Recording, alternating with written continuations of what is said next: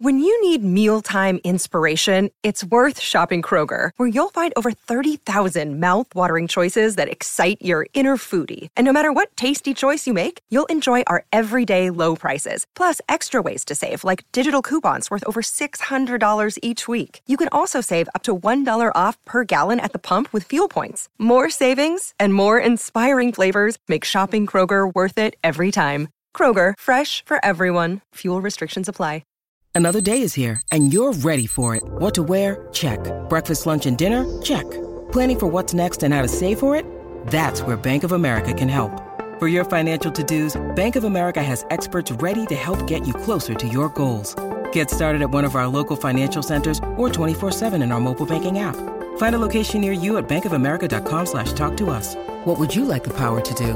Mobile banking requires downloading the app and is only available for select devices. Message and data rates may apply. Bank of America and a member FDIC.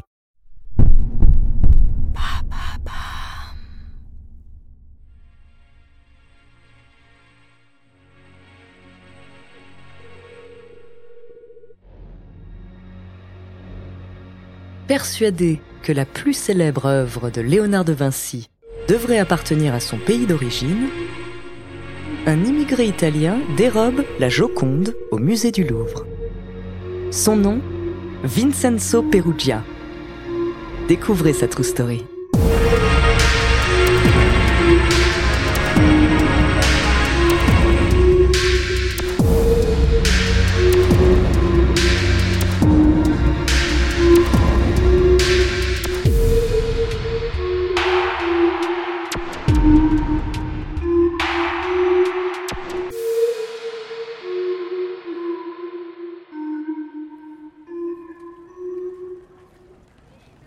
Paris, rue de Rivoli, 1911.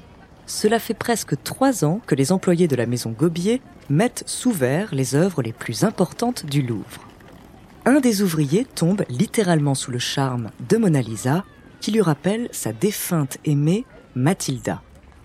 Le lundi 21 août 1911, jour de fermeture du musée au public, Vincenzo Perugia se rend au Louvre dans sa blouse de travail. Son contrat avec la maison Gobier est pourtant achevé. Il attend le moment opportun pour se séparer de son équipe et se retrouve seul dans le salon carré. Vincenzo s'empare de la Joconde et de la vitrine qu'il a lui-même posée. Il passe devant le garde endormi, se sauve par un escalier de sécurité, où il laissera la vitrine. L'homme sort par une porte dont la poignée est cassée et monte dans un bus, la peinture à la main.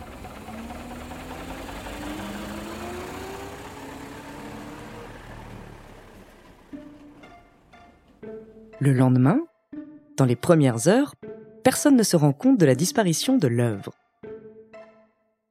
C'est le peintre Louis Béroux, venu faire un croquis de la Joconde, qui fait remarquer son absence. Les gardes pensent alors que la toile a été amenée à l'atelier photographique mais après vérification, ils se rendent compte que la peinture a bel et bien été dérobée. Le Louvre fermera ses portes pendant une semaine pour permettre au Quai des Orfèvres et ses 60 inspecteurs d'enquêter. À sa réouverture, une foule immense attend pour voir le crochet sur lequel était suspendue l'œuvre de Léonard de Vinci. Certains y déposent même des fleurs. Après avoir vu la Joconde, les gens se pressent pour voir la place laissée vide. Et ce sont des milliers de visiteurs supplémentaires par jour qui font le déplacement. Les enquêteurs interrogent tous les employés du Louvre, ils se rendent chez Vincenzo Perugia, rue de l'hôpital Saint-Louis dans le 10e, et n'y relèvent rien de suspect. Ils sont pourtant passés à quelques centimètres de la peinture cachée sous leur nez. L'homme a gardé l'œuvre chez lui pendant deux ans. Dans un premier temps, il place la toile dans un de ses placards pour la protéger. Il la met ensuite dans un faux coffre pour plus de sécurité. Et Vincenzo se permet de sortir Mona Lisa de temps en temps pour pouvoir l'admirer. Au cours de l'enquête, le principal suspect est lui aussi un artiste. On soupçonne Pablo Picasso. En effet, le peintre et sculpteur d'origine espagnole a dans le passé déjà été accusé d'avoir dérobé des sculptures au Louvre et de s'en servir comme modèle pour ses propres peintures. Au bout de deux ans d'enquête, plus personne n'imagine revoir le visage de Mona Lisa. De fortes récompenses à la hauteur de plusieurs milliers de francs sont promises par la Société des Amis du Louvre et la revue L'Illustration. La gloire est promise à qui ramènera la jeune femme au sourire discret. Pas inquiété, Vincenzo va au bout de son projet, et ce n'est pas seulement pour le simple plaisir des yeux que l'Italien s'est emparé de l'œuvre. Rancunier, l'homme a volé Mona Lisa pour des raisons plus politiques et éthiques. Selon lui, beaucoup d'œuvres, dont la Joconde, ont été volées à l'Italie pendant l'invasion napoléonienne. Vincenzo a pour projet de rendre la Joconde aux Italiens. Pourtant, ce serait bien Léonard de Vinci lui-même qui a vendu son œuvre au roi François Ier. Le 29 novembre 1913, Vincenzo contacte le célèbre marchand d'art de Florence, Alfredo Geri.